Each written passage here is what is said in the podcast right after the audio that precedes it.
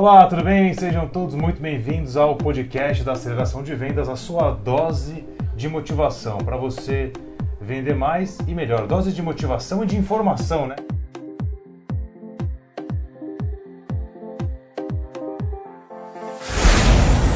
Hoje estou aqui com meu grande amigo Marcelo e recebendo a presença ilustre de Fernando Campilho. E aí, gente? Fê, seja muito bem-vindo aqui. O Fê é o nosso parceiro lá já de longa data e acho que temos nosso roteiro aqui, mas hoje a conversa deve ir por vários caminhos, né? A nossa diretora já falou que são três horas, então a gente está aqui bem tranquilo. Prepare-se. Prepare-se. Fernandão, para a gente falar de tecnologia, o cara que a gente respeita muito, que a gente conhece já de longa data e que a gente acredita muito aí é, na sua capacidade e potencial. Conta um pouquinho para a gente, Fernandão, como é que você chegou em tecnologia? Nossa, que pergunta difícil de lembrar, né? Mas tudo começou, na verdade, com uma influência do meu pai, que, by the way, é vendedor, né? Vendedor de carros, né? Tem absolutamente nada a ver com a área de tecnologia, mas lá na remota década de 80, né? É, quando a gente vivia no século passado, é, e a gente estava no início dos computadores pessoais, meu pai tinha um amigo lá em Araraquara, onde eu nasci, que tinha um computador que é muito diferente desse que a gente vê hoje, né? Era um TK2000, era só um pedaço aqui, depois a edição coloca ele lá para vocês verem. Né? Na, na, na, verdade, que não tinha monitor, nada disso, e um amigo dele ia jogar fora, né? ia comprar um novo. Era uma das poucas empresas da cidade que tinha. E aí ele, meu pai falou, não joga fora, vou levar para casa. E levou, deu para mim e pro meu irmão, a gente tinha a menor remota ideia do que fazer com aquilo, porque ele ligava na TV, né? E, e ele gravava é, onde a gente hoje grava em pendrive e tudo mais, né? no passado era disquete, ele era fita cassete. Né? Então, quem se lembra que é uma fita cassete, o computador gravava numa fita cassete os programas, né? Então era Caraca. bem distante do que a gente tem hoje e foi assim que começou a jornada. Meu pai trouxe isso de presente, um negócio que é pro lixo, né, pra gente usar em casa. E aí eu e meu irmão começamos a fuçar, um primo deu um livro aqui, não tinha internet, né? Então a gente foi, ia na biblioteca, pegava um, um computador, aprendeu e, tipo, autodidata a gente foi aprendendo a mexer. Obviamente depois vieram os computadores pessoais, os PCs em casa, aí a gente foi resolver fazer faculdade na área. Mas tudo começou com uma brincadeira aí do meu pai de levar um pedaço de lixo para casa. Pô, que legal. Sabe que eu tinha, revela a idade, né? Eu tinha um Hotbit. Que deve Nossa. ser um pouquinho mais para frente do deve que o TK2000. Um mas gravava, gravava na fita. Gravava na fita. Aí você botava a fita para jogar lá. Você deixava rodando tipo uma hora para rodar o joguinho, né? Porque carregar em memória. Aí em meia hora dava problema, você tinha que voltar tudo de novo a fita e botar para rodar de novo. Era um exercício de paciência muito grande, porque a gente gravava na fita, depois tinha que checar se gravou, e obviamente a cada 10 tentativas, 9 não davam certo. então era um processo que hoje a gente está muito mais mal acostumado. Eu, como sou muito jovem, não tenho ideia do que vocês estão falando. É, você falou que seu pai era vendedor, né? Eu queria que você contasse aquela história de como que seu pai sabia se o cara que ia comprar o carro ia comprar mesmo ou se era só um curioso? É, meu pai é vendedor de carro, né? Então, putz, é uma profissão super antiga, né? né? Que já faz mais de um século que existe isso. E, cara, a gente parece que não tem ciência por trás disso, né? Mas a gente descobre que os bons vendedores acabam criando, né? Alguma ciência. Então, toda, eu ia com ele lá na loja, que ele tinha uma loja de multimarcas, né? Não era uma concessionária. E, e era uma época que você ia pessoalmente, né, na, na, na, concessionária visitar. E aí tinha que separar o cara que ia lá só ver do cara que ia lá de fato comprar. Né? E, e, e, e, uma das coisas importantes, né, a pergunta que ele fazia, que o Chay está me perguntando aqui, é que quando a pessoa chegava e não sabia o carro que queria, aí você faz uma mini entrevista, né? Qualificar o lead, né? Perguntar o que o cara quer. E uma das perguntas era que cor você quer?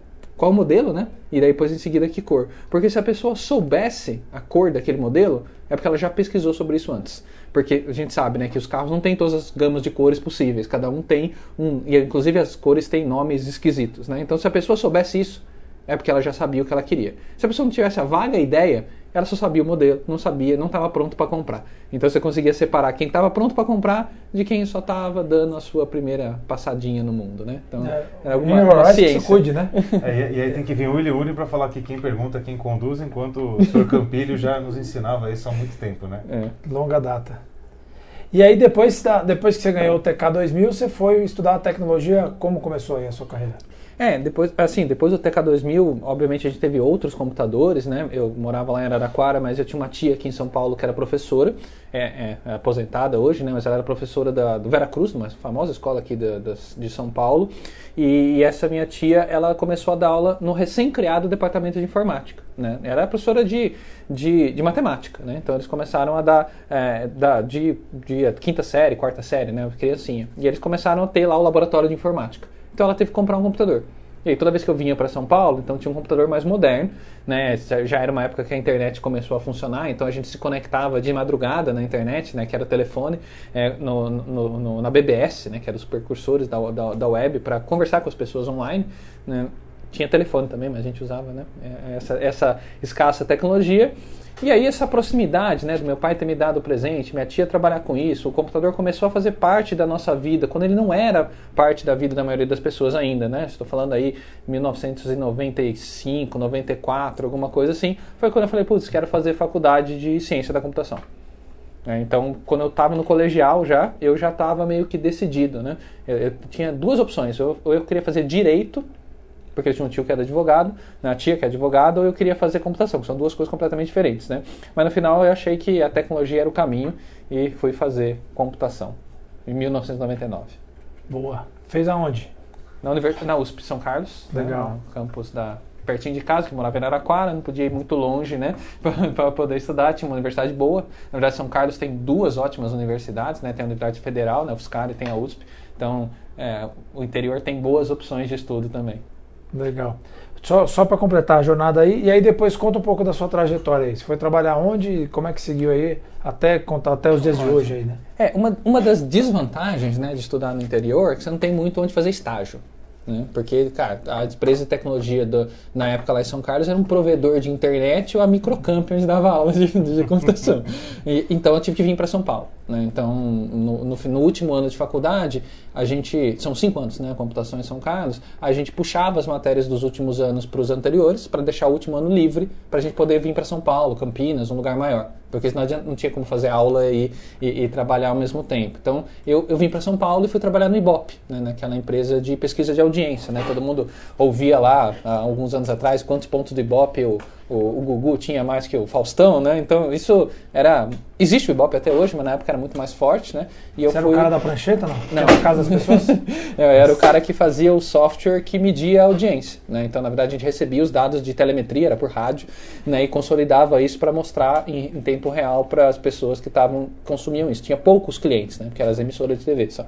Mas era, era algo que na época era muito importante. Tinham outras pesquisas, né? De rádio e tal, mas eu, eu trabalhava na pesquisa da TV, né? Que era... Essa, essa nossa conversa tá meio vintage, né? Até é. assim, quem tá ouvindo é Ibope, Caraca, esse cara é muito Meio velho, não? Crunge, Maria, né? Mais pra crunge. É, não é nem não, cringe, né? Cringe, Marcelão, porra. Crunge, porra.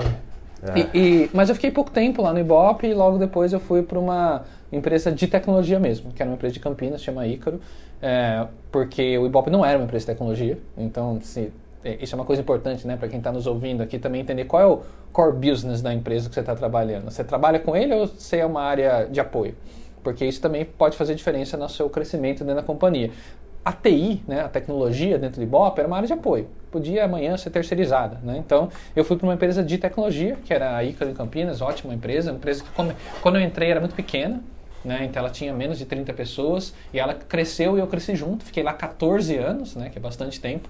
E aí, depois de 14 anos, eu resolvi fazer uma loucura aqui no Brasil, que é abrir a sua própria empresa. Né? Então, saí né, da, da Ícaro, abri é, a, a, minha própria empresa, Cogitante, né, com algumas pessoas que estão aqui com a gente hoje também.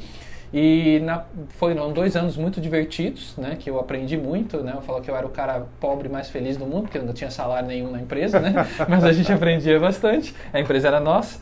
É, foi, foi uma descoberta muito incrível, a empresa existe até hoje. E aí eu fui convidado, depois de um tempo na Cogitante, para ir para Accenture, que é onde eu estou hoje, por um, por, pelo David Dias, um dos diretores lá, é, para integrar o time de inteligência artificial da Accenture, estou lá né, até o presente momento. Boa.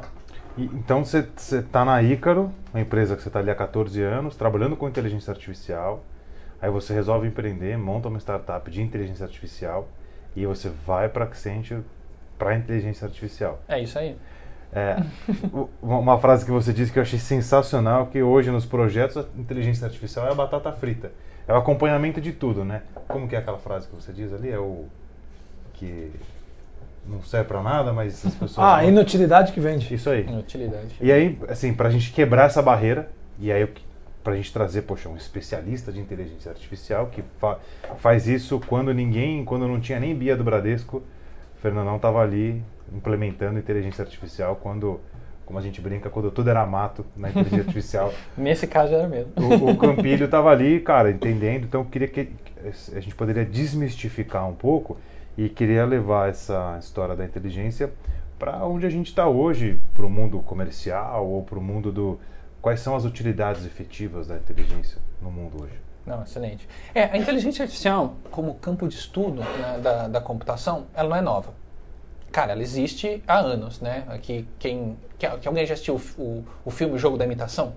Que é um livro também muito famoso, né? É, que é, não vou fazer o spoiler aqui, mas quem não assistiu, assista. Né, excelente história do Alan Turing, que é considerado o pai da computação, né? Que ele é um dos caras responsáveis por hoje a gente estar aqui é, livremente conversando e brincando e não falando Hi Hitler, né? Porque senão porque se- foram eles que ganharam e que ajudou a, a- a ganhar a guerra, né? Quem, depois vocês assistam o filme, ele criou um computador para quebrar a criptografia da comunicação nazista. E isso ajudou os britânicos, os americanos, a virarem um jogo na guerra, né? E ganhar a guerra. Depois o filme é muito legal contando sobre isso. Então, na verdade, foram os nerds da computação que ajudaram a, a- a- os americanos interceptarem as comunicações, porque senão eles iam perder. Né? E a gente hoje talvez estivesse numa realidade meio diferente, né? Se isso tivesse acontecido. Tem um seriado, É, né, que, tem. que, que Tem, simula tem, essa tem o- The Man in do- the High Castle, é isso? O Homem do Castelo Alto, né? Man in High Castle, passa no Amazon Prime, que mostra uma realidade alternativa em que os nazistas ganharam a guerra. Poderia ter acontecido. Se alguém não tivesse feito Se não fosse o Alan Turing. se não fosse o Alan Turing inventar o computador, porque não tinha computador na época. Então, os matemáticos tinham que quebrar a criptografia na mão e eles não eram rápidos o suficiente. E os, e os nazistas estavam tranquilos que não tava. E eu falava, ah, pode quebrar o código? O cara falava, cara, é impossível um humano quebrar o código. É ele não pensava que podia ter uma coisa que não era humana. E nesse caso, o Alan Turing escreveu um paper, que é muito famoso na computação, que chama O Jogo da Imitação. É por isso que dá o nome. Né? E, esse, e esse paper, que é um paper acadêmico, ele propõe um teste, que é chamado até hoje de teste de Turing. Que é um teste em, será que eu posso fazer um programa de computador que pode conversar com uma pessoa, a ponto de ele conversar com alguns juízes, e esses juízes não serem capazes de dizer se eles estão conversando com uma máquina ou uma pessoa. Esse é o teste de Turing. Então, isso eu- lá atrás. isso, o cara escreveu isso na Segunda Guerra Mundial, né? Na época, pouco depois da guerra, né? Já tinha ganho para poder escrever isso. O cara propôs esse desafio. E aí, é, como a gente gosta de um desafio, os acadêmicos da área de computação falaram, cara, vamos fazer essa merda funcionar, né? Vamos, né? Vamos fazer. E durante muitas décadas não se chegou nem perto disso funcionar. Mas nem perto. As técnicas já existiam. Quando eu fiz computação, né, em 1999, os algoritmos e as técnicas de inteligência artificial de hoje são os mesmos, não mudou nada. O que mudou de lá para cá? Mudou duas coisas. Mudou primeiro capacidade de processamento, né? Hoje aqui na minha mão, né, esse telefone aqui tem um, obviamente, é infinito mais capacidade de processamento do que o módulo da NASA que pousou na Lua na década de 60, né? A gente está no meu bolso, muito mais, né? Ele filma em 4K e está na rede 5G, um monte de coisa que não tinha isso. Então a inteligência artificial consome muita capacidade de processamento. Hoje a gente tem. E o segundo é que a inteligência artificial ela funciona diferente de outros programas de computadores. A maioria dos programas de computadores eles precisam escrever, a gente precisa escrever as regras, né, que é o que a gente chama de o algoritmo. né? Então a gente diz para o computador o que ele tem que fazer. Ele não aprende sozinho. Enquanto a inteligência artificial ela tenta imitar o comportamento humano. Nós humanos a gente aprende. A gente aprende de vários jeitos. A gente aprende vendo exemplos, né? a gente aprende lendo, né? a gente aprende de outras formas. E a inteligência artificial tenta fazer com que técnicas de computação possam aprender alguma coisa olhando exemplos. Só que daí tem que ser milhões de exemplos. E aí veio um negócio chamado dados. Né? No passado a gente não tinha muito armazenamento de dados. Né? A gente falou aqui da fita cassete, onde a gente guardava as coisas. Quem se lembra, os disquetes né, que a gente usava de 5 e 1 quarto, eles tinham 1.44 megas no disquete. Era isso que tinha. Né? Hoje, você nem fala mais em mega, você manda Não, isso se falar no para um, uma pessoa aí, sei lá, de 18 anos, ele não tem ideia do que é um mega. Que é um disquete. O, o O que é um disquete, E, e falar um mega, ele fala, não, mas peraí, um mega... É. O disquete, eu falo, o disquete é aquela ícone que tem no Word para você salvar. Só para você lembrar aquele desenho. Ele não faz mais sentido hoje em dia, mas ele é o disquete, né? Que, que tá lá. E hoje, obviamente, nós temos infinito de capacidade de processamento, né? Esse telefone tem 128 GB de, de memória, né? Que quando eu estava falando mega, né? Um giga é mil vezes isso, né? Então tem, tem 128 mil vezes mais do que tinha um disquete. E aí, com esse advento do Big Data, né? Do dado muito grande com a capacidade de processamento, aqueles algoritmos da década de 80 que eram teóricos passaram a ser práticos. E aí eu consigo olhar né, dados do Facebook, que tem milhões de pessoas, né, ou de, do Rappi, que tem todas as compras, e esses algoritmos conseguem extrair dali regras. Regras do tipo, olha, todo mundo que compra presunto também compra queijo no supermercado. Você fala, ah, caramba, mas isso era meio óbvio. É, mas eu, eu sei, porque eu vi e aprendi, mas o computador também aprendeu. E aí ele começa a achar insights não óbvios. E um dos primeiros casos que foram feitos no varejo com isso, é, ele detectou que quem comprava cerveja também comprava fralda. Né? E aí os caras ficam, cara, mas a compra não é meio óbvia. E aí eles fizeram uma pesquisa e viram né, que alguns pais iam à noite comprar fralda para os bebês e aproveitava que estava no supermercado e comprava cerveja também. Então o, o, a inteligência artificial minerou esse dado da base de vendas e aí que o supermercado fez? Botou a cerveja e a fralda perto. Porque já que o cara compra, vão facilitar a vida dele, para ele comprar mais. Uhum. Né? Então, esse, esse insight não era óbvio. Então, a, a inteligência artificial, Felipe, né, fechando a sua pergunta difícil, foi: ela não é nova, ela é muito antiga, mas ela não tinha a gasolina que ela precisava para funcionar, que eram os dados. Hoje, a gente vive num mundo que o dado é o novo petróleo. Né? Então, assim, hoje o dado é que move o que a gente faz. Eu até brinco, é, principalmente quando a gente tem algumas coisas grátis, né? o Facebook, o Instagram, que a gente usa e não paga nada. Eu falo, cara, se você não paga por um serviço, é porque você é o produto. Né? E aí o produto desses lugares somos os nossos dados, os nossos hábitos. Por que, que o Rap me dá um cupom de 60 reais, recebi hoje, para eu fazer compra no mercado? Porque ele é legal? Não, porque ele quer saber meu hábito de consumo. E, e aí ele quer saber o hábito de consumo de todo mundo. Então ele deu cupom para todo mundo aqui. Porque a hora que ele souber o que a gente gosta, ele vai vender outra coisa para a gente relacionada com aquilo. Então, a, a inteligência artificial está aí hoje, tá, tá para trazer esse mundo do Big Data, para tirar insights dali de dentro com técnicas que não são novas, mas que agora funcionam. E o que, que qual a diferença? Né? A gente ouve muito falar da inteligência artificial e também da, do Learning Machine, né? Qual é a diferença do, do Learning Machine? Onde é que ele entra nessa Boa. sopa de letrinhas? Boa. A inteligência artificial, do ponto de vista de, de capacidade técnica científica, é o conceito mais amplo. Então, quando a gente fala de inteligência artificial na computação, nós estamos querendo dizer todas as técnicas possíveis que, imita, que emulam uma inteligência que não é orgânica. Uhum.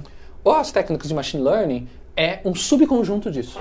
Então, quando a gente, é, isso é exatamente esse que eu dei de exemplo. É quando a gente usa o computador para aprender uma associação, uma regra, olhando para os dados. Então, ele uhum. vai olhar um monte de dados e vai aprender alguma coisa. Mas existem outras técnicas que não são essas. Uhum. Então a, a, inteligência artificial é como se fosse a matemática, né? E aí a gente e a machine learning é como se fosse a trigonometria, um pedaço da matemática. Tá. Então, só que hoje é o pedaço mais proeminente.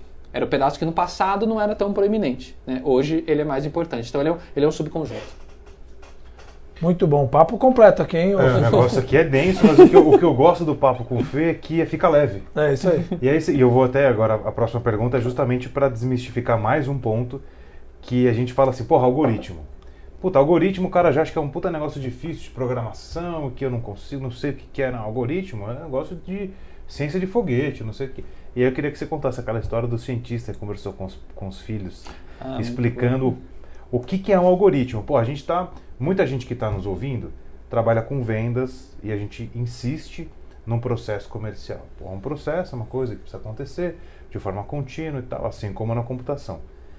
Pergunta, Fê. Pergunta não, né? Me conta aquela historinha do, do, algoritmo. Do algoritmo. E como que a gente pode entender da forma mais simples possível na cozinha, o cara vai lá e vai aplicar um algoritmo agora. É, algoritmo é uma palavra difícil, né? Eu na, realmente só conheci essa palavra quando eu estava no primeiro ano de ciência da computação. Né? Mas na verdade, a gente, se olhar na definição do dicionário, algoritmo nada mais é do que uma série de ações lógicas encadeadas. E é assim que a gente ensina os computadores. A gente escreve é um texto, né? então linguagem, uma linguagem de programação nada mais é do que uma linguagem, como o português, o inglês, o francês, a gente tem o Java, o C++, o Python, são formas diferentes de escrever, mas para comunicar uma lista de instruções. Então, assim, se eu fizesse uma lista de como troca pneu de um carro né, e explicasse passo a passo, isso é um algoritmo.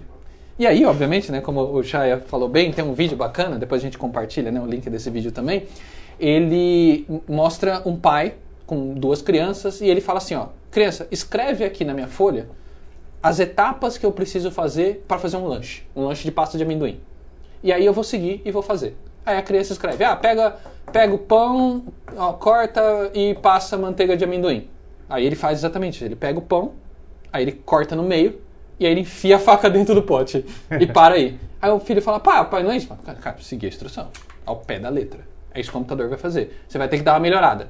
E aí as crianças melhoram. E ele faz instrução e não dá, e não dá certo. Aí a criança melhora. E ele faz essa interação umas 30 vezes. As crianças ficam puta da vida que nunca termina o lanche, né? Até que as crianças entendem que elas têm que dar instrução passo a passo, do tipo, pegue a faca.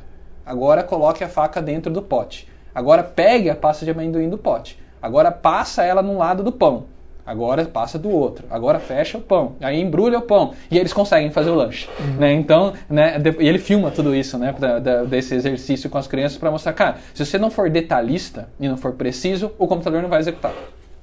Então, então essa é a ideia do algoritmo. É por isso que quando pedem programador cria um botão, ele, ele fala, não, calma aí, como assim? Que tamanho? Que tamanho? Que, cor? que cor? Onde vai ficar? O que, que ele faz? É isso aí. O dado vai para onde? Né? Tem que ser completo. A gente adora a computação, a ciência, né? A gente usa isso com muita facilidade e nada mais é do que dizer o óbvio. E, muitas vezes fica aqui a reflexão. Em vários momentos da vida a gente esquece de dizer o óbvio porque fala, ah, isso aqui tá, é óbvio, não preciso falar. Não, é, é óbvio, mas talvez se você quiser cobrar um, por um padrão de qualidade aquele que você está colocando, cara, o óbvio precisa ser dito. Porque senão. É, o, é o, o, o, caso da caixa de leite, né? Traz uma caixa de leite, o cara vem lá e traz a caixa vazia. Né? Você não pediu leite, você pediu a caixa de leite, né? Sim, é, no computador vai acontecer isso, né? E, e, essa, o algoritmo é a computação tradicional. É a computação baseada em regras. Você escreve as regras, cara, o computador executa as regras. E o computador é muito bom em fazer aquilo que a gente é muito ruim. Você fala, cara, faz 400 mil contas por segundo. Cara, ninguém aqui faz. Essa sua máquina faz de sobra, faz bilhão de contas por segundo. Por outro lado, você falar, cara, escolhe se eu vou colocar uma camiseta preta ou azul de manhã. Esse cara não faz. Me dê os dados. Não, porque ele fala, cara, por que você vestiu preto e não azul na hora que você acordou de manhã? Você fala, sei lá, porque eu quis. Né? O computador não vai funcionar assim. Você tem que ter uma regra. Qual é a regra para eu vestir essa roupa hoje e não outra? Se eu não sei a regra, o computador não é capaz de decidir. Agora, se eu, vamos ver se eu for falar uma bobagem aqui. Aí se eu aplico essa mesma história, putz, usa a camiseta azul ou preta. E eu falo, vou trazer aqui da temperada de inteligência artificial. Pode ser que o computador faz uma conta e fala assim, ah, com base nos dados que eu tenho, nos últimos dias, nos últimos meses, ou as segundas, quartas e sextas, ou terça, quinta e sábado, você usou a camiseta XYZ, por isso você vai escolher essa. Faz sentido? É exatamente isso. Na verdade, o que eu falei é, se eu fosse fazer computação tradicional, eu teria que escrever uma regra na minha cabeça que diz por que eu escolhi de manhã a azul. Talvez nem eu saiba esse motivo. Por outro lado, se eu tiver feito uma tabela com todos os dias do ano, dizendo qual foi a camiseta que eu vesti naquele dia e qual era a ocasião que eu ia naquele dia, então você precisa de mais dados de apoio, né? Dizer, ah, esse dia, esse dia eu ia para o escritório, né? esse dia eu ia passear, nesse dia estava frio, nesse dia estava quente, nesse dia não sei o quê, o computador vai olhar ali e vai achar um padrão, que talvez você nem saiba que tem. E ele vai dizer, cara, quando o Shaya vai para o escritório e não está calor, ele vai de preto. Essa é a regra. Em 89% das vezes. Nunca vai ser 100%. E a diferença uhum. da computação tradicional para o machine learning é essa diferença estatística, né? Que lá que é, vai ser 100%. É, porque 100% na... dentro da regra. É, o computador é regra, cara. O computador tradicional é regra. Ou está na regra ou não está na regra. É binário, 0 e 1. Um. O computador funciona nesse conceito né, da, do, do 0 e 1. Um. É, sendo que a, a, o machine learning, a inteligência artificial, ele é estatístico. Ele vai te dar uma resposta com um certo nível de assertividade. Igual como a gente falou, da pesquisa do Ibope para presidente. Ele não dá um número perfeito. Ele fala, ó, tem 2, 3% de erro. Né? Então as, as definições da, do machine learning vão falar, olha, eu acredito nessa resposta com 95% de certeza. Ah, então ela é boa. Uhum. Você fala, ah, eu acredito nessa resposta com 32% de certeza. Fala, cara, 32 não é um número alto. Uhum. Talvez seja melhor coletar mais dados.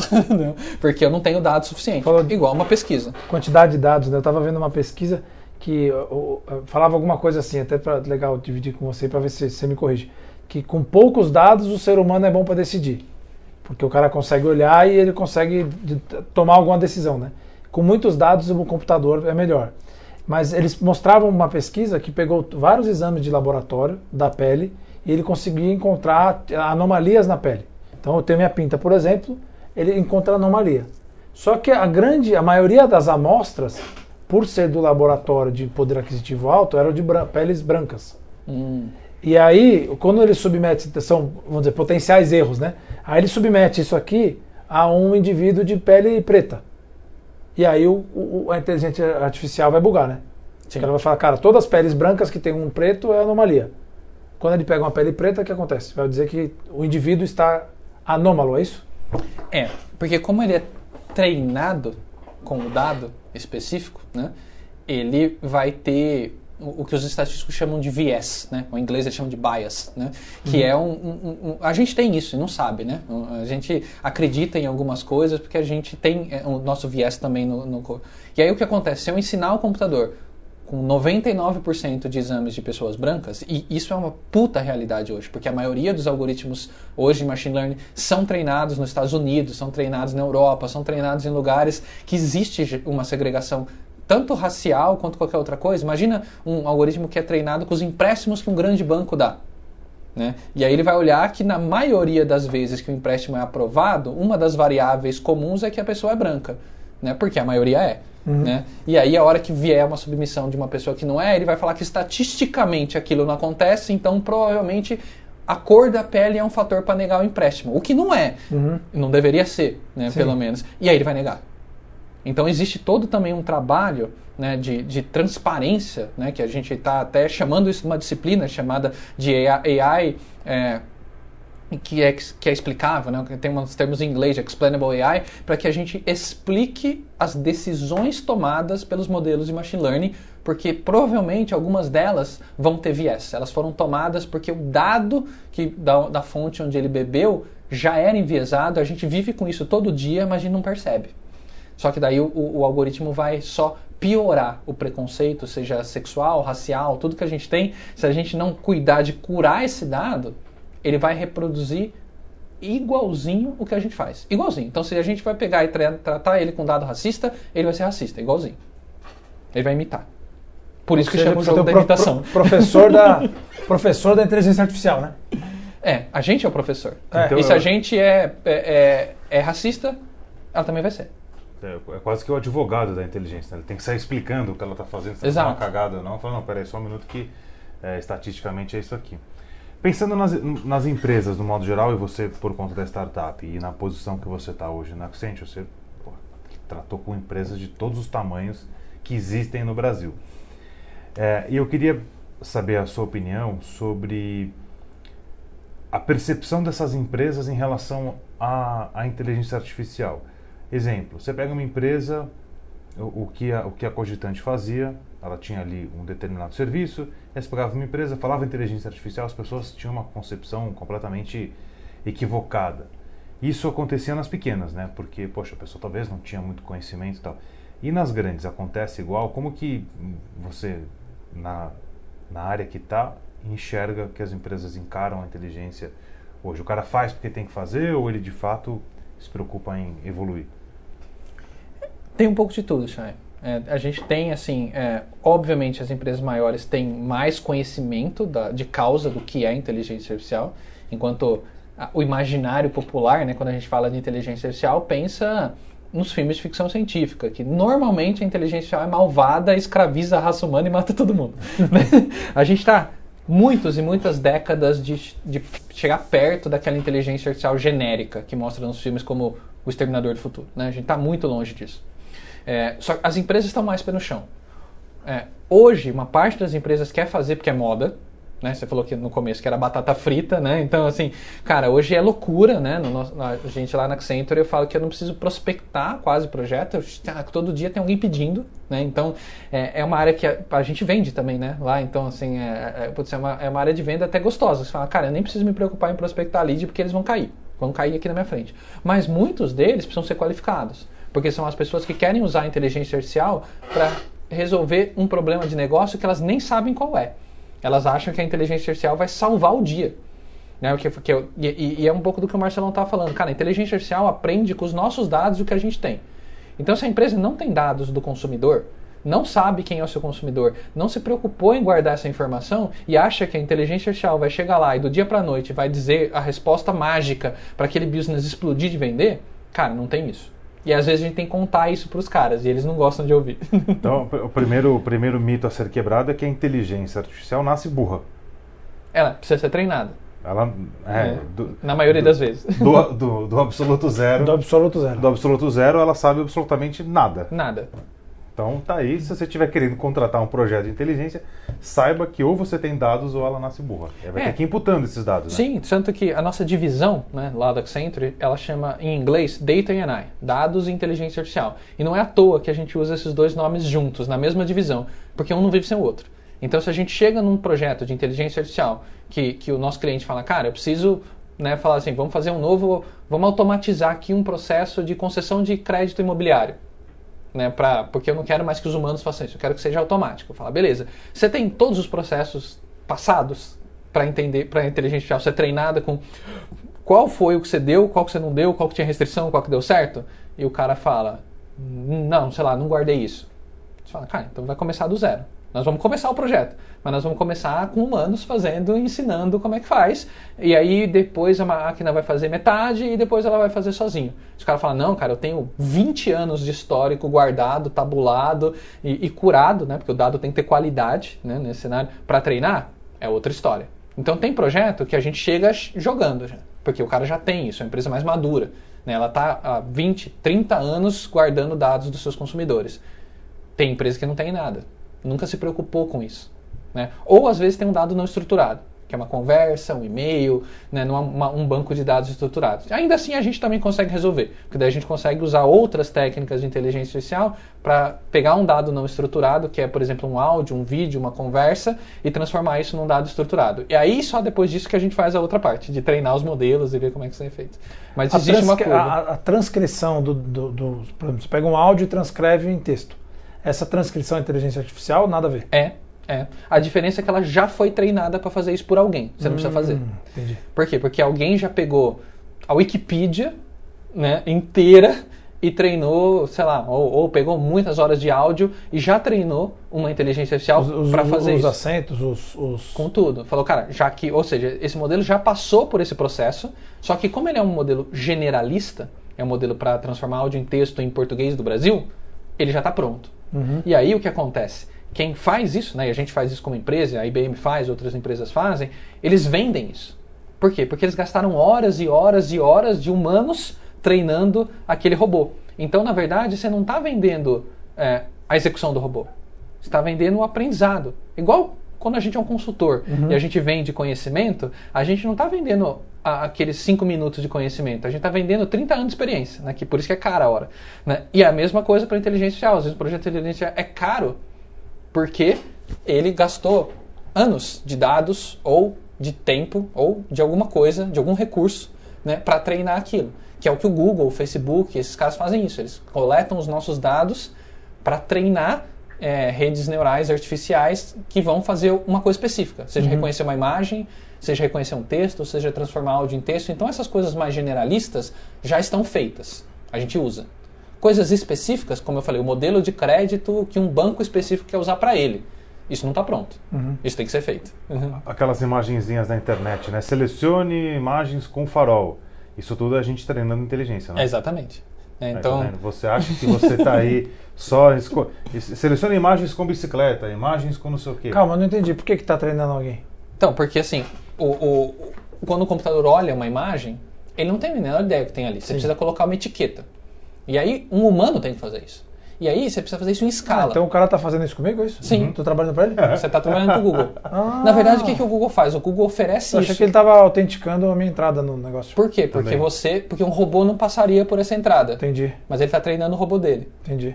Com a sua esforço. Porque se você disser que ali tem uma bicicleta, você é um só.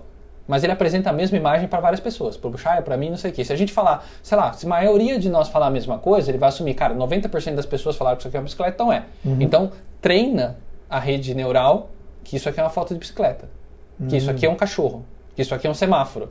E aí, cara, a gente em vez de ter 10 pessoas treinando, nós temos 100 milhões de pessoas treinando as redes eh, artificiais do Google, Facebook e tudo mais. Talvez você marca um amigo seu numa foto do Facebook, você só está ajudando o Facebook a melhorar o algoritmo de reconhecimento facial. Então, na verdade, esses caras botaram a gente para trabalhar. Por isso que a gente não paga nada para usar os serviços dele. Porque, na verdade, a gente é o produto. Não paga nada. a gente está pagando em Fernandão, trabalho. e, e trazendo para o nosso, pro nosso, nosso assunto aqui, que é vendas, né? Uhum. Como é que você acha que vai, vai se adaptar ou não? Vai ter conflito para os vendedores que estão assistindo a gente aqui, ou de gerentes, diretores de vendas? Como é que você acha que, que vai funcionar essa equação do vendedor, pessoa física e da inteligência artificial? É, eu, eu acredito né, que a inteligência artificial ela ela está vindo para mudar todas as áreas, todas as áreas. Né? Algumas, obviamente, o impacto vai ser maior e outras menor no curto prazo, mas no longo prazo todas vão ter grandes impactos. Tipo um telemarketing. Se ferrou. Né? Mas aí eu acho que a gente tem que olhar para essa, pra essa movimentação do mercado, né? e a gente até fala que essa é a quarta onda né, de, de revolução, como o que aconteceu com a Revolução Industrial há, sei lá, pouco mais de um século atrás. Se a gente, quando, quando a gente fala da Revolução Industrial, nós, nós não nós somos velhos, né, como o Chad, mas não estávamos lá, eu tenho certeza que quando alguém falou, olha, agora tem um motor a vapor e tem um termo mecânico aqui, o artesão falou, toda. puta, ferrou, agora eu vou ficar desempregado. E hoje tem muito mais gente trabalhando em fábrica do que tinha naquela época. Então, eu acho que vai existir uma, um- uma mudança. A mão de obra vai começar a fazer outra tarefa que nem existia, né, na verdade. Então, a inteligência artificial, ela vai, sem dúvida, assumir algumas tarefas cuja capacidade cognitiva é menor. Então, tarefas que, que são repetitivas. que são repetitivas e, e que têm alto volume, né? por exemplo, a gente estava falando aqui de um atendimento eh, de um call center. Tem sabe, um grande banco, uma grande telecom, tem 10 milhões de ligações no call center. E, e, cara, quem já ligou lá sabe que não, não é- não precisa ser um gênio né, para entender o processo e que algumas dessas ligações são muito repetitivas. Sim. Outras são complexas. Então a gente deveria deixar a máquina fazer aquilo que é repetitivo e simples e o humano deixar aquilo que é complexo e difícil. Porque isso você não vai treinar um modelo para fazer, porque não tem muito exemplo né, nesse caso, porque acontece pouco. Tudo aquilo que acontece pouco, a máquina não vai ter muito exemplo. Ela precisa daquilo que acontece muito e que é fácil. Né, de, de, de, de, de resolver. Então, olhando do ponto de vista de vendas, né, se você faz uma venda consultiva, uma venda difícil, né, uma venda que, que precisa de semanas e meses, cara, tá tranquilo. Não tem a menor possibilidade da inteligência artificial ah, tomar o seu lugar. Muito pelo contrário, provavelmente ela vai te ajudar a fazer uma venda melhor, porque ela pode fazer um trabalho mais eh, de bastidores, de levantar dados para sua venda, né, de formatar os dados para você, de pesquisar alguma coisa na internet. Quando a gente usa o Google, nós estamos fazendo isso. Então, a inteligência artificial pode te munir de informação. Ela vai te aumentar a sua capacidade de processamento. Vamos dizer, ela vai pegar lá o meu CRM, um Salesforce da vida ou qualquer outro. Acho que até o Salesforce tem, chama Einstein, né? Tem, mas tem bots. Né? É. E aí ela vai dizer assim, putz, é, é, esse, se você já fechou, sei lá, mil negócios desse tipo, então a probabilidade é que esse negócio demore seis meses para acontecer. Então vamos dizer, aquele ciclo de venda que era algo que tinha que era o vendedor lembrar, putz, geralmente esse tipo de negócio fecha em cinco meses e tal. O próprio CRM pode já te, te prever, vai, ou sugerir a, o histórico de, de ciclo de venda daquele determinado cliente ou perfil de produto e tal. Sim. Não, sem dúvida. Uma venda B2B, eh, ele pode te prever com todos esses dados de previsão de quando vai acontecer, qual é o melhor curso de ação para tomar, porque ele estudou o histórico disso, então ele está te aumentando, né? Ah, eh, tem, tem vários tipos de inteligência artificial, tem algumas que a gente fala que é a preditiva, né? Que ele dá uma previsão futura com um certo nível de erro, né? E tem a prescritiva, né? Que é aquela que diz o que fazer. Né? O Waze é isso, né? O Waze fala, ó, você vai chegar a tal horário, by the way, esse é o caminho que você tem que fazer. Então ele deu a predição e a prescrição. Ele disse quando vai acontecer e o que, que você tem que fazer. E aí você segue ele sem pensar. E o dia que você não segue, você se fode. Você fica preso no relacionamento. Então, porque você fala, é, realmente, ele, ele tava certo. Ele tava certo. Ele tava certo, era melhor eu escutar de novo. Não desafie o Waze, né? Não, Então, o Waze é um bom exemplo de inteligência é, prescritiva e preditiva, né? E, e aí, alguns algoritmos vão dar isso.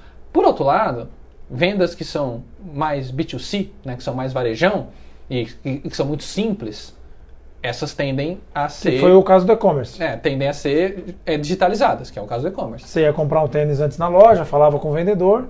Hoje você entra lá no. no- No e-commerce, você vê uma foto, escolhe o modelo, compra e manda entregar na sua casa. Não, você vê o modelo, vê no seu pé, aí você tem não sei o que, tem um vídeo, aí tem uma porrada de coisa, né? quem está nos ouvindo, a gente nesse papo super tecnológico, mas também super aplicável, e não está absorvendo ou guardando de alguma forma, né, computando os dados, está perdendo, tá perdendo dinheiro. Abriu a torneirinha do petróleo lá e está tá jogando, jogando no fora. rio e está jogando fora. Isso aí. Então, lição número um, tá ouvindo a gente aqui nesse papo todo. Cara, não sei como, mas manda mensagem pro Fernando que ele vai falar. Brincadeira. Não, pode mandar sim. E começa a guardar os seus dados. De É. qualquer jeito, pode De ser no Excel, forma, não né, importa. no banco de dados da- que o cara, que o menino de TI tem. Mas assim, dado é tudo hoje. Né? Conhecer o seu consumidor, conhecer o seu cliente, conhecer os hábitos dele é tudo. Falei, o Rap gasta dinheiro para conhecer o seu hábito. Você está gastando dinheiro para conhecer os hábitos do seu consumidor, do seu cliente? Deveria estar. Né? Pra- porque É, isso vai te ajudar a vender. cansa de encontrar clientes com 10, 20, 30, 40 mil vendas mês e que se você perguntar o dado não sabe nem onde está, né? Eu, eu- o entrevistado hoje aqui é o Fê, mas eu queria voltar uma pergunta para você por conta do. O, porque às vezes a gente esquece de falar do que acontece aqui dentro. Uhum. Né? Então a gente. é Aquela história, né? Casa de ferreiro, espeto De ferro. no caso aqui. Sim. Então, Marcelo, eu queria que você dividisse um pouco da estratégia que a gente tem utilizando os dados ao nosso favor. Entendendo que, poxa, tem ciclos de venda aqui que duraram o quê? Quatro anos. Ah, é, Né? tem Porque, um... poxa, a gente não perdeu dado, porque, pô, segue ali. Então, o cuidado que a gente tem com os dados e como que isso, de alguma maneira, de alguma maneira não, como que isso, de fato, a gente consegue colher o benefício disso tudo. É muito legal essa pergunta, Filipão. Assim, a gente é, tem já quase cinco ou seis anos trabalhando no nosso CRM, na mesma base de dados, e sempre incrementando. Né? Então a gente tem naturalmente o turnover de- do time de vendas, mas a gente sempre usou aquela base e aquilo sempre foi sendo enriquecido. Né? Junto com isso, a gente também fez um trabalho muito grande no LinkedIn. Então a gente saiu lá de 2 mil conexões para quase 25 mil conexões. Tudo isso é informação, é dado, né? E, e o interessante é que a gente vai utilizando, é como você disse, tem- tem, tem ciclos de vendas de quatro anos aqui. Que minha pessoa entrou numa empresa, a gente conheceu ela, a gente foi tendo contato com ela, depois de quatro anos ela mudou de empresa, mas lembrou da gente. Então, só para ver como isso vale dinheiro. Mas eu acho que tem outros casos interessantes também que a gente tem trabalhado com os nossos clientes, que é de fato olhar, né? O cara vende o produto num determinado momento. Então, um varejista, por exemplo. E aí, meu, ele foi lá, vendeu o produto para aquele cliente, ele tem um nome, CPF, telefone, tem tudo do cara. Né? Pô, que legal. O que, que será que eu faço com esse cara depois? Será que eu espero ele vir na minha loja de novo quando ele. Ah, Quiser. quando ele tiver vontade e quiser comprar um novo celular, ele chega aí. Ou será que eu faço um, um, um cold call para ele, eu mando um WhatsApp para ele, eu mando um e-mail para ele? Nessa questão de você é, é, reativar, você pega vários clientes que têm um, um grande legado de dados, né? Você reativar a sua base como fez o iFood. Cara, eu vou te dar um cupom aqui de 60 reais para você voltar na minha loja. Pô, foi um cara que passou três anos na loja, mas ele tem o nome, tem o telefone, tem o e-mail. E aí o que é mais crítico quando a gente olha é que você começa a olhar para essas bases de dados. A gente recentemente fez um trabalho desse para um e-commerce. O cara tinha feito 258 mil vendas no período e a, a taxa de recompra dele era de 1,3. Ou seja, em 36 meses o cara comprou 1,3 vezes. E nunca foi feito um trabalho de ativar isso. Sempre foi, vai no Google, investe em propaganda e espera vir um cliente novo. E aí o custo do Google começou a subir, naturalmente todo mundo se coça. Na hora que o negócio começa a ficar inviável, todo mundo se coça. Então é muito legal ter essa questão mesmo dos dados. Se você fala, né, novo petróleo, né?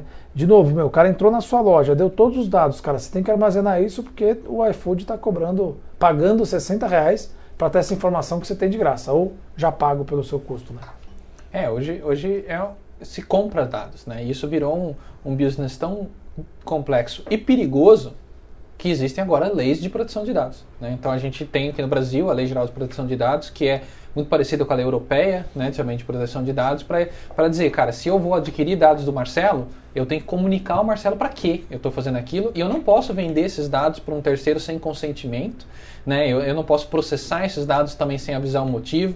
Então a gente também agora o, o, começou a também ter o outro lado dessa moeda, né? A gente querer preservar os nossos dados. É, e isso é uma escolha de cada um, né? As gerações também são diferentes, né? Tem, tem pessoas que não gostam de se expor na mídia social e tem pessoas que têm a vida, né, na mídia social. Essas pessoas não conheço ninguém. Não conheço ninguém que faz isso, né?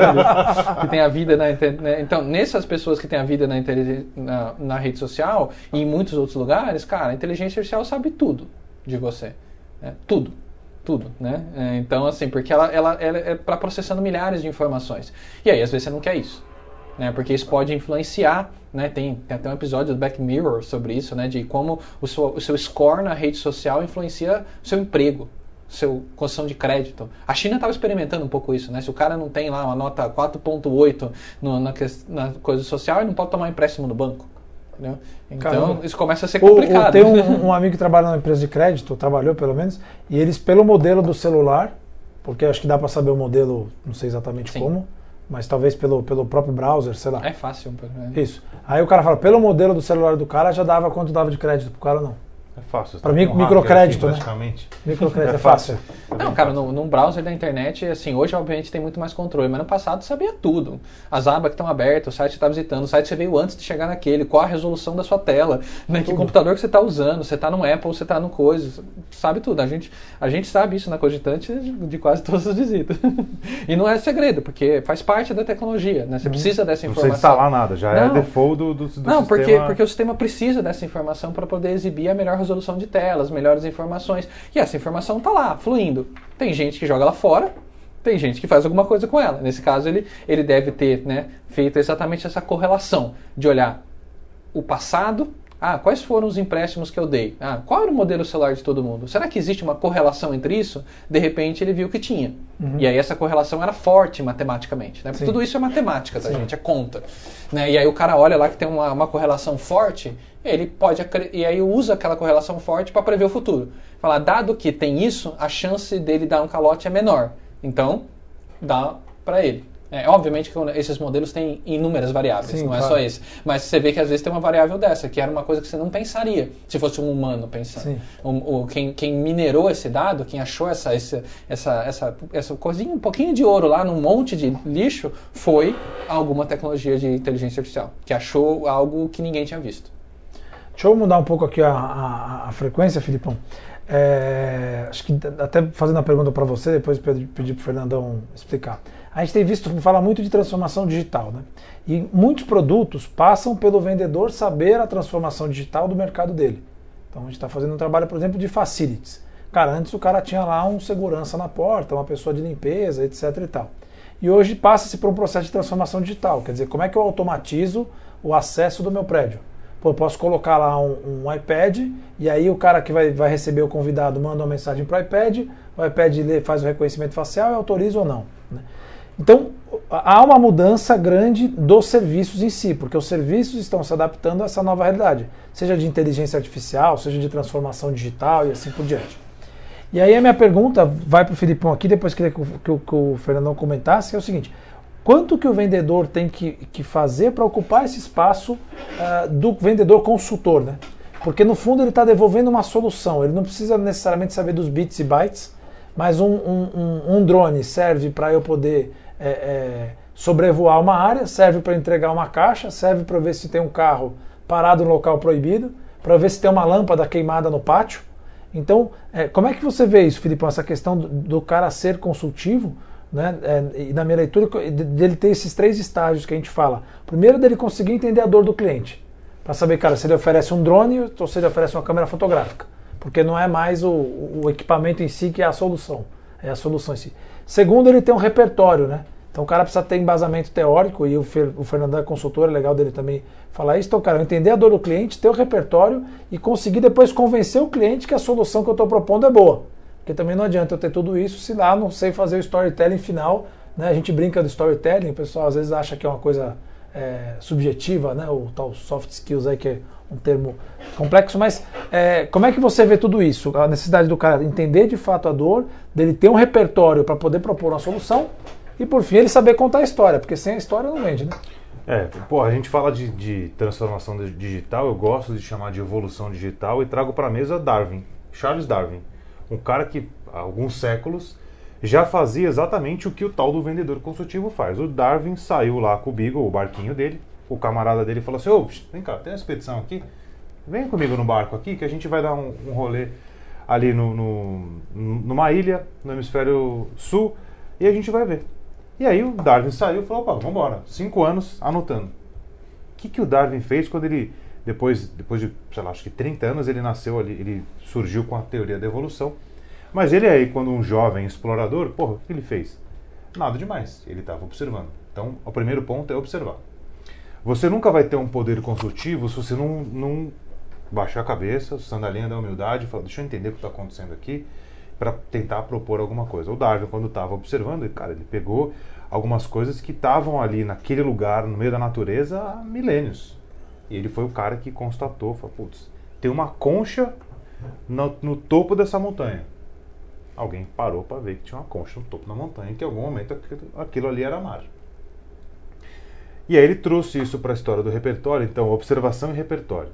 E aí quando você consegue juntar isso tudo, é, de você propor uma coisa inovadora, entendendo que inovação não necessariamente é uma coisa mirabolante de outro planeta. Né? O Fê depois conta melhor. Mas você pega aqui um iPhone. Steve Jobs, quando foi que foi, criou o iPhone? Ah, a Siri que foi criada há mais de 10 anos, né? Então o iPhone é. tem mais que isso. É, pô, então você pega o iPhone lá. O que, que o iPhone tem de tão extraordinário com, relacionado aos equipamentos da época? Nada. Já existia o Palm Top, já existia a Cybershot ou qualquer outra coisa, e já existia o iPod. Aí o, o Steve Jobs, fazendo o papel do Darwin, falou assim: tá ouvindo música, tá tirando foto, tá falando no celular. E se, né, como a gente usa uma ferramenta de storytelling, perguntou: e se eu colocasse tudo num aparelho? Pô, ele foi super criticado. Imagina, isso aí não vai ter. Imagina, não tem botão. Como não tem botão? Você tá doido? Tinha, tinha um botão na época, né? É, hoje nem tem mais. Hoje não tem mais botão. E aí o cara foi lá, criou o iPhone, o resto é história, a gente já sabe o que aconteceu. Então o cara teve repertório, conseguiu parar ali, se colocar no, no, no campo de observador e aplicou uma coisa que, nossa, foi uma inovação. Será mesmo? É muito mais relacionado à forma do comportamento. O exemplo que você deu, o cara chegou na porta, libera o iPad e tal. Se a gente pensasse nisso, não vou nem muito longe, tá? Cinco anos atrás, poxa, as pessoas talvez um pouco mais é, de um pouco mais de idade, não saberiam operar. Hoje você pega qualquer vovô, qualquer vovó, conversa com seu netinho por conta do momento que a gente vive, meio do FaceTime. Estou falando pela minha avó, né? Ela liga, toca o telefone, é minha avó fazendo um FaceTime. Então, talvez respondendo a pergunta é isso: é observação fundamental e é, como que eu aplico isso no repertório, observando principalmente observando o comportamento humano das pessoas. Porque no final, seja a sua empresa grande, pequena, B2B, B2C, não importa. Você está vendendo de gente para gente. Fato. É isso. E aí, Fernando, conta alguma história aí de, de um caso que, que a solução não veio do que parecia ser óbvio, né? Ou seja, você foi no cliente e você falou, cara, aqui tem um problema que é assim. Ou seja, você ouviu o cliente, sentiu a dor e propôs uma solução não óbvia e depois teve que contar a história pro cara, porque às vezes o cara não acredita, né? Às vezes é tão Sim. inovador que. Inovador para ele, né? No sentido Conhece, tem alguma história aí no repertório aqui? Ah, quase todo dia, né, na verdade. é, é, é, o que acontece muito, né, principalmente em empresas de consultoria como a Accenture, é que normalmente a gente é chamado por um cliente é, para resolver um problema que ele já sabe qual é a resposta. Uhum. Né? Na, pelo menos na visão dele. Ele acha né? que sabe. Ele acha que sabe qual é a resposta. Ele quer que a gente só execute. Né? Ele sabe o problema. Ele sabe qual é o problema, ele sabe como tem que resolver já, inclusive, né? na maioria das vezes. Pelo menos acha que sabe. É né? curioso, o pessoal fala assim, não, é, só, é, é, que santo de casa não faz milagre, né? Então a gente precisa chamar alguém de fora para falar o óbvio, né? O óbvio. Claro que às vezes isso acontece, tá. né? mas o que a gente normalmente encontra né, nesses ambientes, e, e, eu tenho visto isso cada vez mais acontecer, até pelo momento que também as pessoas querem tudo muito ágil, muito rápido, é que às vezes é, volta, precisa voltar uns passos atrás para entender qual é o problema de negócio que a gente quer resolver. Porque as pessoas vão direto à resposta. Né, uhum. de, da, ao, ao, problema. Eu, eu, até faço uma analogia né, com a minha esposa, inclusive, quando você vai no médico. Né, na verdade. Quantos, quem aqui já foi no médico e já pediu para o médico te receitar uma coisa específica? E aí o médico teve que puxar a orelha para explicar que na verdade você está lá para ele te dizer o que é o problema, não o contrário.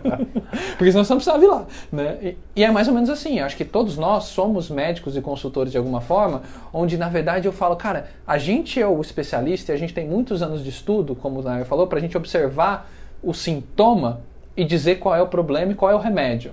Sendo que, na verdade, às vezes o nosso cliente, ele já chega pedindo o remédio. Mas daí, se você perguntar para ele qual é o, o, o, sintoma, qual é a doença, né, e a gente transfere isso para o mundo de business, é qual é o problema de negócio que você quer resolver e por quê, eu vejo que alguns não sabem dizer. Ele está pensando no remédio.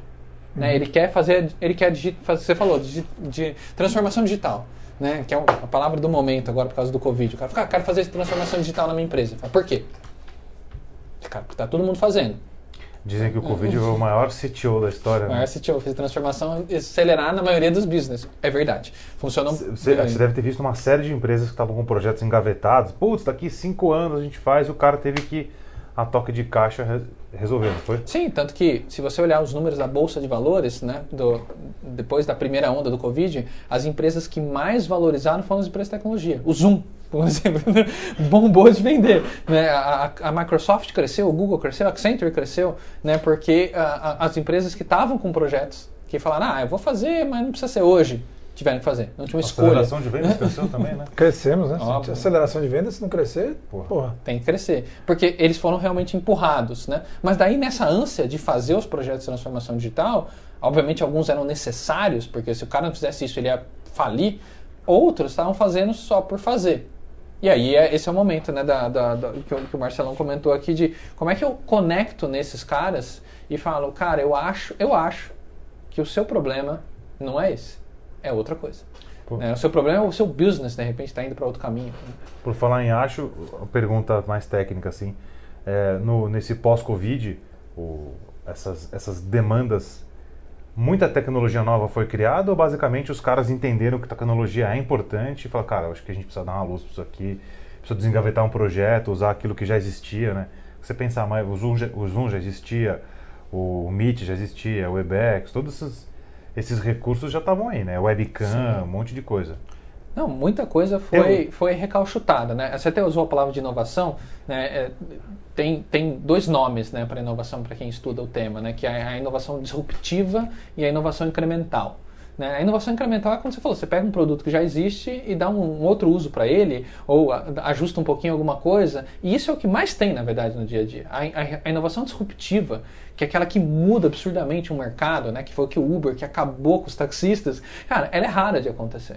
E quando ela acontece, ela é isso, ela arrebenta um mercado inteiro. Né? Mas não é todo dia que tem isso.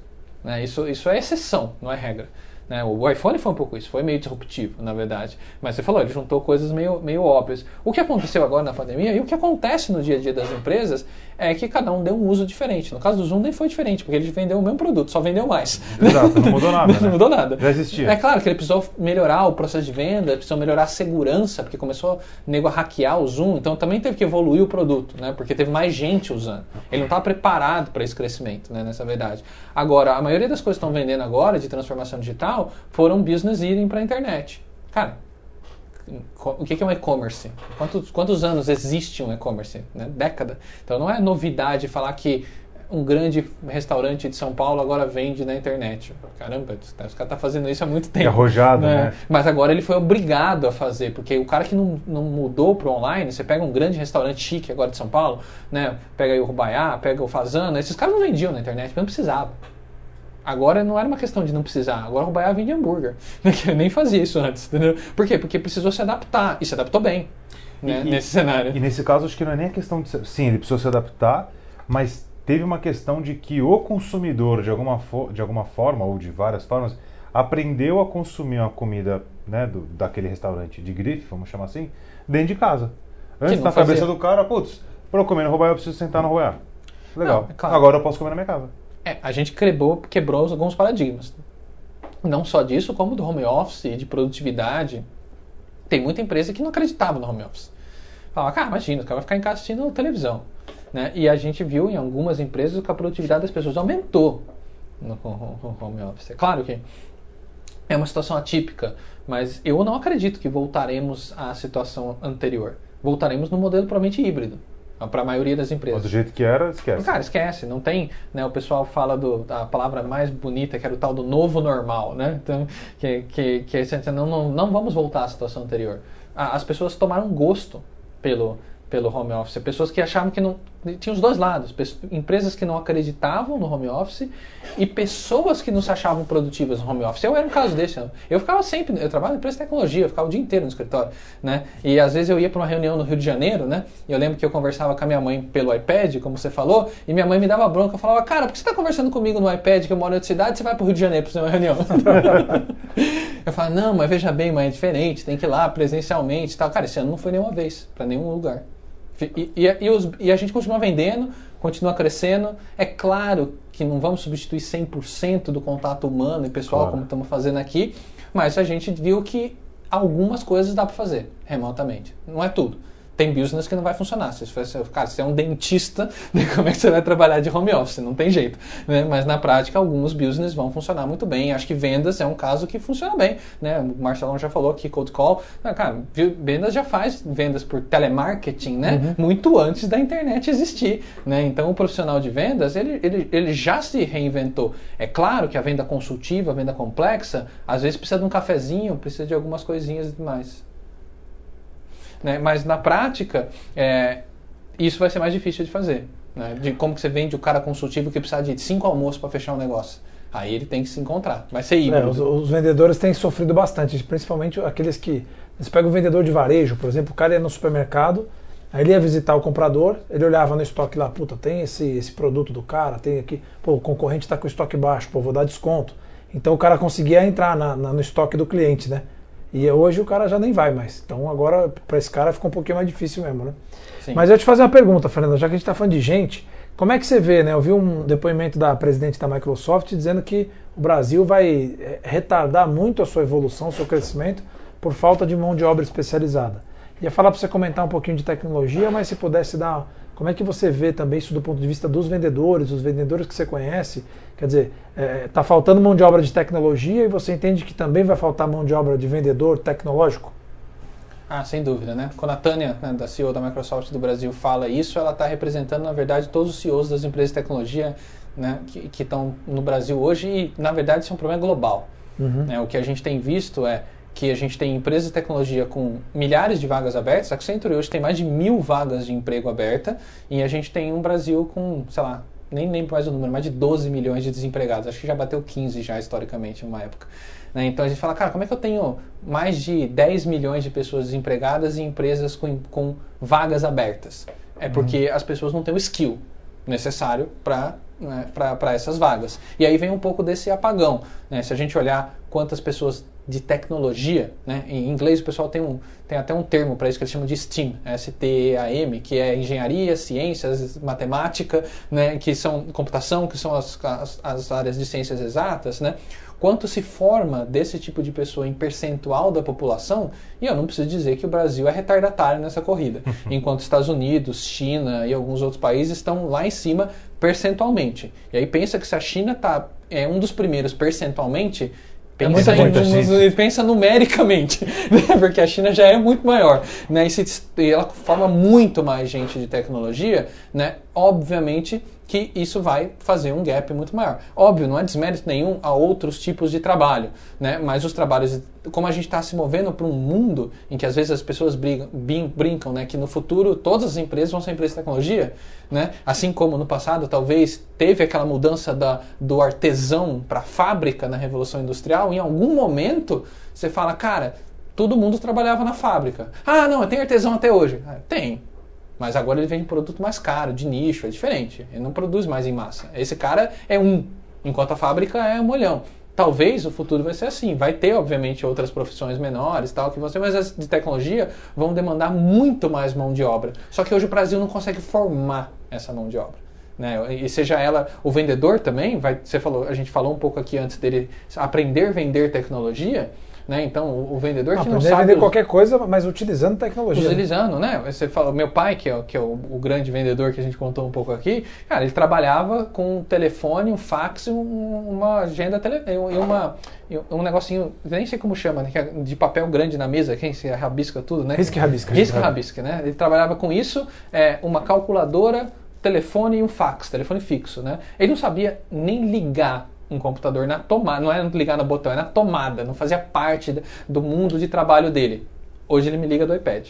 Sabe ligar o iPad, autenticar, me ligar, chamar no FaceTime, entendeu? Porque se adaptou. Né? Então não é nada do outro mundo. Ah, se ele voltasse a trabalhar hoje, é que ele não quer, ele provavelmente usaria tecnologia, e-mail, alguma coisa assim? Sim. Né? E eu estamos falando do, né, de uma pessoa que tem quase 80 anos. Então, assim, quem está né, muito mais jovem do que isso, se não está envolvido com o avanço tecnológico, vai ficar para trás. Porque, assim, é, é, é líquido e certo que nós vamos trabalhar muito voltados para a tecnologia. Essa é uma pergunta que eu ia fazer, mas já que ela entrou aqui, é, o, o- O cara tá ouvindo a gente aqui não tem nada de tecnologia, não sabe programar, não sabe apertar um botão. Quanto atrasado, sei lá, que, que- qual a recomendação que você dá para uma pessoa dessa? O cara começa por onde? Se Cara, é que é possível é, ter um, lugar, um, ponto, um ponto de partida. Ou, Não, tem, sem dúvida. Assim, você não precisa aprender a programar para trabalhar com tecnologia, porque tem, tem- cara, eu não, eu não programo no dia a dia, né? Apesar de que eu sei fazer isso, né? Você tem muitos trabalhos que você pode fazer. Eu acho que quem está muito distante, né, da, da tecnologia, possivelmente de alguma forma tem um computador. Se não tem um computador, tem um smartphone. Que é um computador pequenininho, né? mas, mas faz a mesma coisa, né? Que esse computador grande faz aqui. Eu acho que essa pessoa, hoje a gente tem uma, uma quantidade muito grande de treinamentos na internet. Então eu dizia assim, cara, começa pelo básico. Começa a aprender a usar o Excel. Né? Começa a aprender a usar o PowerPoint. Começa a aprender a usar o computador para entregar alguma coisa. Ler um e-mail, né? mandar fazer uma imagem. lista do mercado usando Excel, por exemplo. É, exato. sabe? Porque assim, é- é- são coisas que existem em qualquer computador. Né? Você não precisa aprender uma tecnologia muito específica. Mas se você não sabe o básico, né? É, é- é- é igual vocês, né? Que estão muito grandes esportistas, cara. Antes de você né, fazer os seus 80 quilômetros, de 120 quilômetros de bicicleta no Ironman, você tem que aprender a andar de bicicleta. Primeiro. E, né, não, vai, não dá pra fazer Tá, o Ironman uma sem aprender. É, aprender lá de ver. É, e tem muita gente, cara, que não tem ideia de como usar o computador direito. Ou como realmente fazer o computador ser um aliado seu na- nessa mudança de tecnologia. Seja para pesquisar sobre um cliente, né? Seja para fazer parte do seu dia a dia, né? Mas ele está lá para te servir, né? Na maioria das vezes, hoje em dia. Então, assim, tem muito curso aberto, é, tem livro sobre o tema, tem, muito, tem aula no YouTube. Então, assim, você não vai ficar para trás né, de, de, de, de informação na internet. Mas você tem que quebrar esse paradigma de que, putz, ah, eu não preciso de, de tecnologia para o meu trabalho. Porque no final do dia, todos os trabalhos vão ter alguma pitadinha de tecnologia. Até o porteiro do prédio, né, gente, que a gente Já está tem. discutindo, tem alguma, já tem lá E não é câmera. pouca, né? Não é pouca, é câmera, é botão, é, é biometria facial, que o cara tem que, tem que entender ali como é que funciona. Então, assim, todos os business vão ter uma pitada de, de tecnologia, não tem jeito. Né? E, e aprender também que se apertar um botão não explode o computador, né? Não. Minha mãe às vezes no começo Vou fazer uma achava isso. pergunta fácil agora, que nossa diretora Carol, usando um pouco da imaginação agora, você conseguiria pensar ou propor alguma inovação tecnológica inédita para a área comercial? Uma inovação disruptiva que nem o Bill Gates sabe ainda. Se você souber, não fala nas câmeras. É porque óbvio, né? Que se eu souber, não vou falar aqui que eu vou ficar milionário, né? Porque normalmente inovações disruptivas, né? ah, na teoria, elas no começo são pouco usadas. Né? O Uber, esses caras quando começaram, o iPhone, cara, tem, é, é um nicho. Começa com uma aplicação de nicho. Mas se a gente puder chutar, né? Fazendo esse exercício de futurologia, que é sempre muito bacana, né? Eu diria que, que vendas está passando por um processo, já está passando por um processo importante, né? Que é esse momento de aprender a vender online. É, eu vou me usar de exemplo, cara. A gente na Accenture, assim como vocês aqui na aceleração, fazem vendas consultivas. E cara, quando a pandemia veio, a primeira coisa que a gente teve em mente da Accenture falou: ferrou a venda dá uma segurada nos projetos aí que não vai vender nada no próximo seis meses. E está vendendo mais. Né? Mas por quê? Porque a gente teve que se adaptar a esse processo de venda. Então, o, o que eu vejo, Marcelão, vindo aqui para frente na, na venda é como é que eu vou fazer uma venda digital, mas ainda assim é, personalizada, próxima né, da- da- das pessoas. Né? Assim como o Chay falou, putz, eu vou vender um tênis, será que eu vou usar uma tecnologia de realidade virtual, realidade aumentada, para pôr o tênis no pé da pessoa? Né? Não sei se já viram, a Amazon estava fazendo uns testes de um espelho, que você vê a roupa, hum, como você vai ficar no espelho. Então, eu, tenho, eu diria que, que, que eu chutaria, né? não sei um produto específico, mas eu acho que se a gente puder trabalhar com vendas de estreitar esse gap do digital, porque o, gap digital já está aí, não tem escolha, ele já aconteceu. Né? Mas no final do dia, 100% dos clientes são pessoas, né? como o Chay falou aqui. E no final do dia, pessoas querem carinho, querem empatia, querem né, estar próximo. E a gente precisa trabalhar na forma da tecnologia, na verdade, diminuir essa distância e não aumentar. A gente não está aqui para diminuir. Na verdade, a gente nem percebe, mas os últimos 50, 60 anos a tecnologia diminuiu absurdo a, a distância no mundo. Né? Quanto tempo demorava para a gente chegar em Tóquio antes do avião? Né? Quanto tempo demorava para a gente se conectar globalmente? Né? A gente fala de. A gente nem fala mais hoje de globalização. Nem fala mais. Era alguma coisa que a gente falava alguns anos atrás, cara. Hoje é Não, padrão. an- Antigamente, pra você fazer uma, uma reunião, uma conference call, é um nome difícil, sei lá, de um, de país, uma cidade para outra, Putz, você tinha que comprar, sei lá, custava uma fábula. Uma mesa, qual era a marca lá que você comprava a câmera e. Vocês tinham aquelas conferências da Cisco, Da né? que a Cisco, gente vê no você- 24 horas. Né? É, tinha um, umas, um monte de TV, a câmera custava uma Não, o cara fortuna. vendia a mesa, né? Vendia Pra a ficar mesa, igual fica a mesa do do... outro lado. E aí a conexão e não sei o quê. Putz, hoje não. Hoje você pega o celular, liga pra qualquer lugar do mundo pelo WhatsApp. Não, não Assim, tem, a barreira. Não tem mais barreira Não tem entre os barreira. países. Hoje você pode morar aqui no Brasil, trabalhar para uma empresa dos Estados Unidos, receber em, do- em Bitcoin. Né, né? Então, assim, essas barreiras quebraram. Então, eu acho que, né, fazendo esse- essa futurologia, se a gente conseguir tirar uma parte dessas barreiras, né, não todas, né, porque eu falei, ele, ele, ele encurta, mas ele afasta. Né, a tecnologia juntou o mundo inteiro, são 7 bilhões de pessoas, mas no final do dia a gente não está presencialmente na frente dessas 7 bilhões. Como é que eu gero empatia mesmo assim? Como é que eu me conecto no meu cliente, olho no olho dele mesmo assim? E aí acho que vão surgir uma série de tecnologias de realidade virtual, de mundo digital, de, de digitalização que vão ajudar a a fazer com que esse gap, que já, já, é- já não existe, né, de, de deslocamento, possa fazer com que a gente ainda seja mais pessoal no final do dia, porque a relação tem que ser humana. é, fazer uma afirmação aqui, ver se você concorda, né? Você acredita que todo vendedor, vamos dizer, partindo do pressuposto de que as coisas mais simples, né? Então que os, os, os commodities do tênis, o cara vai comprar no e-commerce e tal. Você acredita que o vendedor consultivo, o vendedor de B- B2B, vai ser o cara em que o cliente utiliza como um consultor para tomar a decisão? Em que ele vai dizer assim, putz, cara, eu sei que você manja tanto desse assunto que eu ia comprar um tênis, mas cara, eu vou te pagar um dinheiro só para você dizer qual tênis eu tenho que comprar, porque tem tanto modelo de tênis que eu não sei. Então ele vai pagar por esse conhecimento para ter acesso a essa curadoria, né? Um, consultor de fato, né? Consultor é aquele que vende o conhecimento. Sim. Aliás, eu vi uma frase esses dias no livro, cara, é, a- a atitude mais nobre do mundo é doar o conhecimento. Aí você fala, pô, você falar isso na empresa de consultoria, Ferrou. Ferrou, né? Vai na livraria lá e fala, não, tudo livro é de graça, porque conhecimento. Então, tô brincando, mas você acredita nisso que todo vendedor vai ser um, grande advisor, um grande conselheiro, assim, esses caras vão, vão ser os que vão se destacar?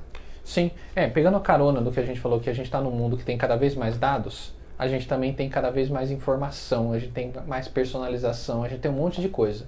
E aí a gente tem muito produto, né? A gente tem, tem- você falou, hoje não- eu eu tenho, no passado a gente tinha assimetria de informação, eu não sabia o que estava vendendo na China, eu só sabia o que estava fabricando aqui no Brasil. E olhe lá. Hoje, se você quiser. Quem aqui já não comprou um negócio no AliExpress e mandou entregar em casa, né? A gente compra na China direto da fonte, não precisa intermediário, né? Nesse, nesse cenário. Então, como a gente sabe o que está acontecendo globalmente, né? A gente vai ter uma enxurrada de informação. E aí vem um pouco disso. Já que agora eu tinha. Antes eu tinha o Quixute lá e dois modelos de tênis para comprar, cara. Agora, outro dia minha mãe pediu pra ajuda para comprar um All-Star lá, que eu não conseguia nem achar qual ela queria, porque tinha uns 200 que eram o mesmo nome, inclusive. então, é, vai começar a ficar difícil escolher o produto. Já é, né? Difícil escolher Sim. o produto. Hoje, hoje eu falo que muita gente, Marcelão fez isso, me consulta para saber que laptop você compra. Cara, tem muita opção. Né? Então, na prática, você vai ter especialistas de domínio que vão te ajudar a escolher o produto ideal para você, porque tem muita opção de produto ideal para você. E aquela pessoa, ela provavelmente já testou todos aqueles produtos, ele sabe como é, aí você funciona. está comprando o ganho de conhecimento, você vai dizer, ah, poderia provar 20 tênis, 20 tênis, né, diferentes. Acho que eu fiz alguma, alguma besteira aqui, minha gente. Tudo bem? Então a pessoa está comprando o tempo, né? Porque ela poderia comprar 20 tênis diferentes, experimentar os 20 para saber o que ela gosta, né? Ou o que serve para ela. Mas não, ela vai pagar ali um valor para um cara que vai dizer, ó, para você vai ficar entre esse e esse. E o cara já tem a noção do que, que serve para ele, né? É, e, e- e pegando o gancho nisso, né, é, para a gente fecha- fechar, o que a inteligência artificial vai ajudar né, nesse processo, como a gente falou aqui ao, ao longo da, da reunião, é ajudar a coletar essas informações, ajudar a separar essas informações, saber os gostos, porque cada vez mais a, a, a venda vai ser efetiva se eu oferecer o produto certo para a pessoa certa. Então aquela venda massiva, que o cara bota o comercial no intervalo do Fantástico e paga milhões e dá um tiro de bazuca assim para acertar um monte de gente, não vai existir. O cara vai investir menos dinheiro, mas ele vai oferecer um produto para o Marcelo, para o Campilho né, e para o Chay diferente. Né? Porque, a mesma empresa. Mas é, né, a empresa até vai ter, que no, um, ter no- cada um de nós vai estádios, ter um tênis eles já estão colocando aquelas placas que antes antes era LED, Sim.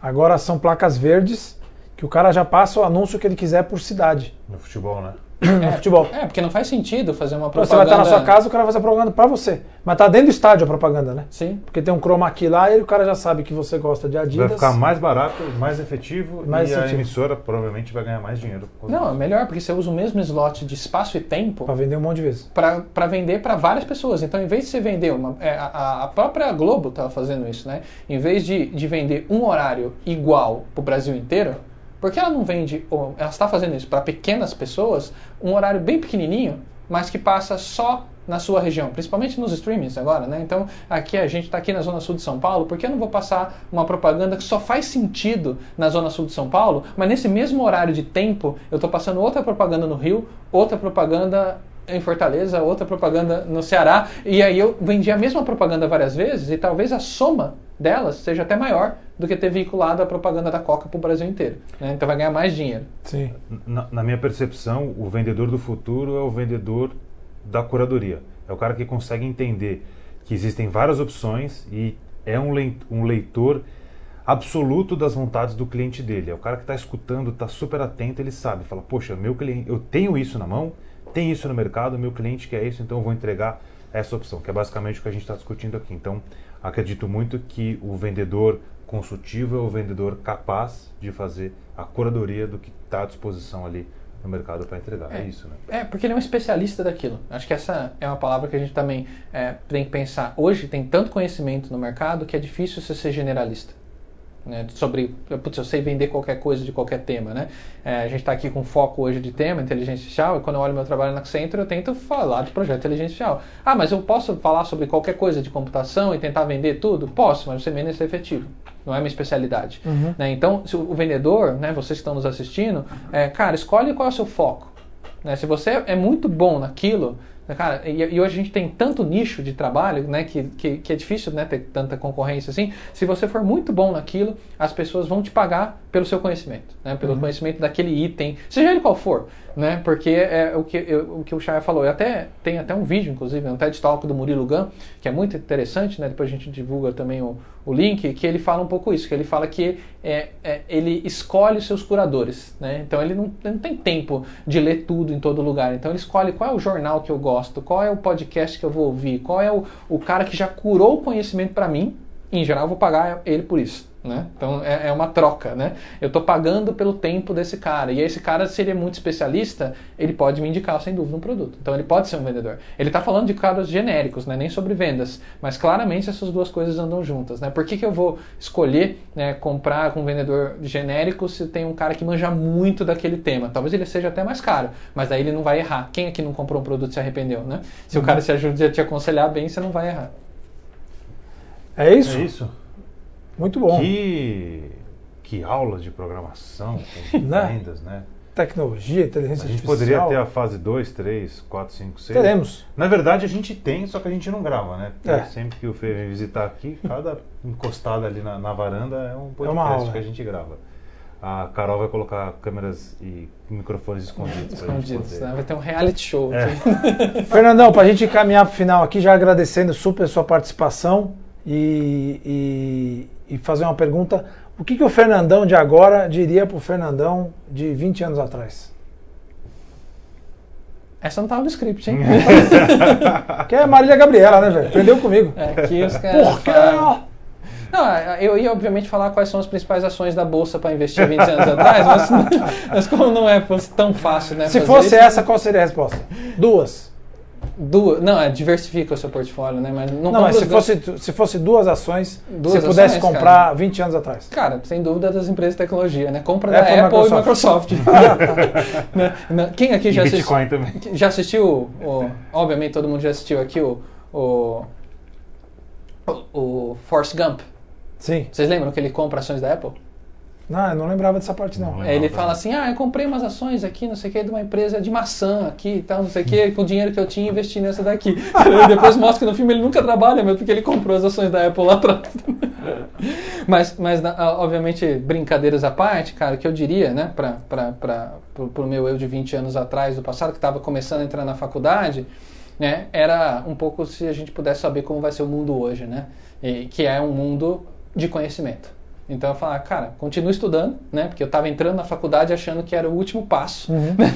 Vou me formar agora, Na verdade, boneco. eu, caramba, né? tipo, cheguei no ápice da montanha aqui, vou cravar aqui a bandeira do Everest. E você descobre que, na verdade, tem mais 70 montanhas para você subir. então eu diria falar, cara, amigão, vai com calma. O que você está vendo aqui nos últimos, nos próximos cinco anos vai ser legal, mas é só o começo. Você vai ter que continuar só a capa do é livro. só a capa do livro, você vai ter que continuar estudando. Provavelmente alguma dessas coisas aqui, cara, algumas linguagens de programação que eu vi na faculdade nem usamos mais hoje em dia. Cara, estou falando em 20 anos. Né? Já é obsoleto, né? na verdade. Então, cara, o que eu via 20 anos atrás já é obsoleto. O que eu estou vendo hoje, daqui 5 talvez seja, porque as, os ciclos de aprendizado estão diminuindo. Então eu, eu diria para o meu eu estudante lá, falar, cara, entende que essa sua profissão é, é a profissão para sempre, é ser estudante. Né, Você vai fazer isso. Eu- Teve um hiato aí de estudo que eu, eu parei de me atualizar e estudar, mas hoje já aprendi que precisa fazer isso de novo. E foi quando eu entrei nesse mundo da inteligência Fernandão artificial. fala isso, parar de estudar pra ele era que ele tava lendo só dois livros Ele, por semana. é, ficou uma semana. Ficou uma semana sem ler. relax na praia por isso. Mas, mas é, acho que essa mensagem tenta ir para todo mundo, né, cara? Vamos continuar só indo para frente, né, com conhecimento e, e entendendo que não tem fim. Porque o, o mundo vai gerar cada vez mais conhecimento. A gente só tem que ter a curadoria. É o famoso lifelong learning. Né? Lifelong learning. Fê, pra quem quiser te achar nas redes, LinkedIn, Instagram, como que, como é que tá aí? Ah, sim, estou em todas elas, né? Com o meu é, nome e sobrenome, Fernando Campilho, né? No, no, no, no LinkedIn, no Instagram é o mesmo. É, me adicionem lá no LinkedIn, é, fernando.campilho. E a gente se conecta aí e, e quem sabe, né? A gente faz negócio também. Muito bom. Um, um cara bom de fazer negócio. É isso, a gente chegou num, num papo aí super leve, um, um conteúdo denso pra caramba, que, poxa, teria aqui a aula. O, o- a gente não falou, né? Mas é um professor também, né? Ah, é Ah, verdade. Ele dá aula. Fala aí, fala aí, dá tempo. Não contei isso, né? Mas eu dou aula na FIAP, no MBA de dois MBAs, no de inteligência artificial e no desenvolvimento de aplicações web, né? Nos dois, obviamente, com disciplinas de inteligência artificial. Né? Então, Então o cara é empreendedor, o cara é diretor da Accenture, o cara é professor, é uma pessoa multitarefas. Então, Rodrigo Hilbert, cuidado, hein, velho. ele ensinou o Rodrigo Wilbert, inclusive, a fazer queria a dizer que eu cozinho de vez em quando também. Aí, ó, tá vendo? Tá. Eu espero que todo esse conteúdo tenha feito sentido para você e que a gente de alguma forma tenha pegado ó, um pedacinho para você escolher esse novelo e começar a soltar e você já sabe, né? Se você chegou até aqui, assistiu o conteúdo até agora, sabe que pode contar comigo, com o Marcelão e também agora somando força para o time, para o Campilho. A gente está aqui para o que der e vier. Vamos vender sempre mais e melhor. Muito obrigado. Esse foi o podcast da Aceleração de Vendas. Marcelo Charra e Fernando Campilho. Muito obrigado. Boa semana a todos aí, boas vendas. Valeu, Capilho. Obrigado, gente. Boa semana aí. Boas Valeu. vezes para todo mundo.